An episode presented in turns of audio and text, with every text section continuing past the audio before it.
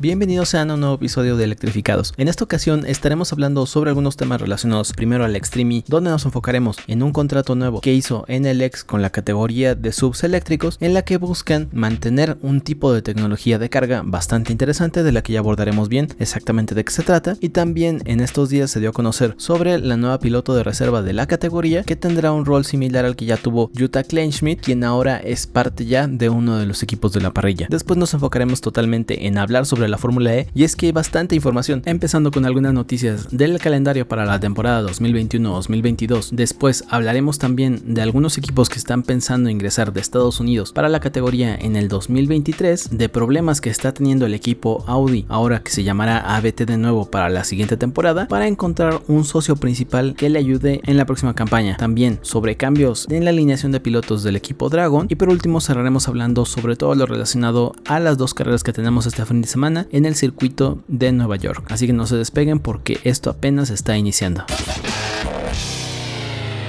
¿Eres fan de las carreras y las competiciones de autos eléctricos? Entonces estás en el lugar indicado. Esto es Electrificados. Comenzamos.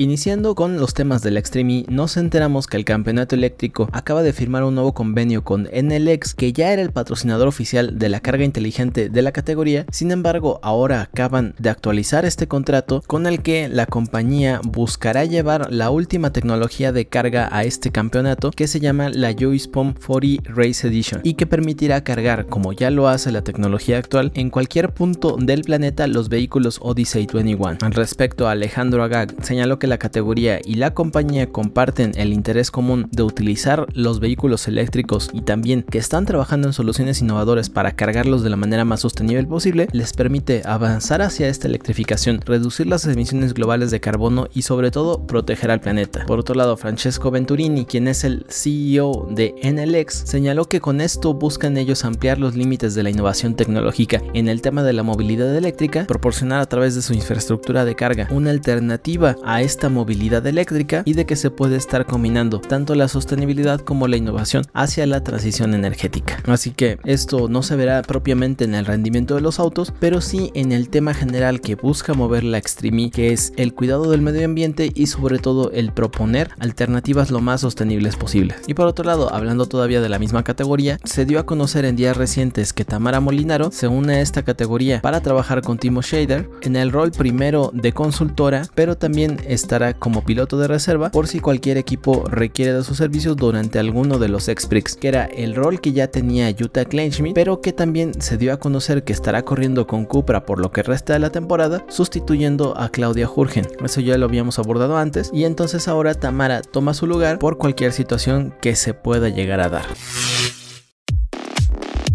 Antes de pasar a los temas de la Fórmula E, daremos un pequeño paréntesis y es que también se dio a conocer en estos días justamente que nace una nueva Copa del Mundo de la Federación Internacional de Motociclismo llamada la e-Explorer que busca presentar una competencia de motos todoterreno eléctricas y su marcha estaría prevista para el 2022. Parece con esto que la fiebre de competiciones eléctricas y claro de la mano de Alejandro Agag está volviéndose totalmente una locura y es que recuerden ya tenemos también el certamen mundial de velocidad en que era la moto E desde hace un par de años y que se está llevando ya a cabo, también se había presentado el Trial E y ahora tenemos este nuevo campeonato que busca también juntar a pilotos de élite, combinando carreras cercanas, sostenibilidad y tecnología avanzada en las motos a través de 5 eventos que se estarán llevando a lo largo de la temporada. Serán 20 pilotos repartidos en 10 equipos, también hombres y mujeres, y se estará compitiendo por un título mundial de pilotos y por otro también de equipos. Ya en posteriores ediciones de este podcast, conforme también salga más información de esto, hablaremos a detalle y ya lo abordaremos y también daremos nuestro punto de vista. Mientras tanto, se nos viene ya otro a la lista, así que ya podemos hablar de que tenemos competiciones en todos los frentes. Pues tenemos de coches, tenemos de botes eléctricos, también tenemos carreras aéreas y ahora llega también otra competencia extra a la que ya existían en la parte de las motos. Esto solo se pone más interesante con el paso del tiempo y esperemos ver hasta dónde llega. Pasamos a hablar a muchos de los temas que tenemos en la Fórmula E, empezando con que la categoría eléctrica tiene previsto viajar a China en su calendario 2021-2022. Esto se dio a conocer a principios de semana, donde pues derivado del COVID-19 muchos de los lugares que ya se tenían previstos se cayeron poco a poco derivado de las situaciones sanitarias en cada una de las locaciones, pero ya la Fórmula E está preparando lo que sería la Season 8 de cara al próximo año y si se llega a conceder la exención deportiva, se estaría considerando regresar a China, pensando obviamente Sanya, ya albergado en otras temporadas la competencia, como la ubicación muchísimo más viable. Aún así, se siguen valorando cualquiera otras opciones disponibles, como que se pueda llevar a cabo en Shanghai, en Shenzhen o en Chengdu. Sin embargo, lo principal sería correr de nuevo en Sanya. Aún así, esto, como en cualquier otro de los lugares del mundo, dependerá totalmente de que las autoridades decidan que se puede realizar el evento y también de que existan las facilidades para que los equipos y los pilotos puedan primero aislarse al llegar a ese lugar y también que exista una facilidad de movilidad cuando decidan salir de esa zona. Así que esperemos que se sigan confirmando las carreras para la próxima temporada porque ya tenemos por lo menos en la lista otros cuatro eventos que también estarían listos para disputarse en la temporada que viene y ya también algunas otras zonas bastante prometedoras. Esperemos solamente que esto se pueda cumplir para que nos dé más espectáculo y que también poco a poco al ser ya campeonato del mundo pueda ir creciendo el número de carreras que tengamos a lo largo del año para darnos todavía muchísimo más espectáculo. En noticias relacionadas con los equipos nos estamos enterando que de cara a la llegada del Gen 3, es decir, el nuevo monoplaza que tendrá la categoría eléctrica para la temporada 9 en el 2022-2023, un nuevo fabricante estadounidense estaría considerando ingresar a la parrilla para así convertirse en el segundo estadounidense junto con Penske Autosport en competir en esta serie. Estaría por lo menos durante tres años y posiblemente su punto de entrada sería de la mano de alguno de los equipos ya existentes que estaría buscando algún proveedor de tren automotriz donde Lucid sería el que les podría facilitar esto. Cabe mencionar aquí que la firma ya tiene presencia en la categoría, pero solamente a través del trabajo y del diseño de las baterías para los monoplazas de la generación número 2. Esto se hace a través de la compañía Atieva, quien ya ha estado en el paddock de la categoría desde el 2018 porque funciona como equipo de soporte de ingeniería para McLaren Applied, quien desarrolla hasta este momento las baterías de este monoplaza. Consideremos que si Lucid Motors logra ingresar como fabricante y se mantiene esta misma estructura podría resultar en una adición un poco controvertida para la parrilla, ya que está en principio considerado que ellos estén proporcionando el tren motriz frontal para todos los equipos y además estaría compitiendo en uno de ellos, y entonces esto podría derivarse en algún tipo de conflicto de intereses, y esto antes de que ingrese tendría que quedar totalmente claro. Esto no es la primera vez que sucedería, pues ya lo vimos de la tercera a la quinta temporada, cuando Williams Advanced Engineer era el proveedor de baterías, pero también estaba como socio técnico del equipo Jaguar Así que solamente nos queda en los próximos meses conocer cuál es finalmente esta decisión y si se tomarán medidas en el campeonato para que este conflicto que se pueda generar no exista o si habrá algún tipo de limitación sobre el qué información pueden estar obteniendo o sobre cuál van a ser esas restricciones que se les pondrían para que todos los equipos sigan corriendo en igualdad de condiciones.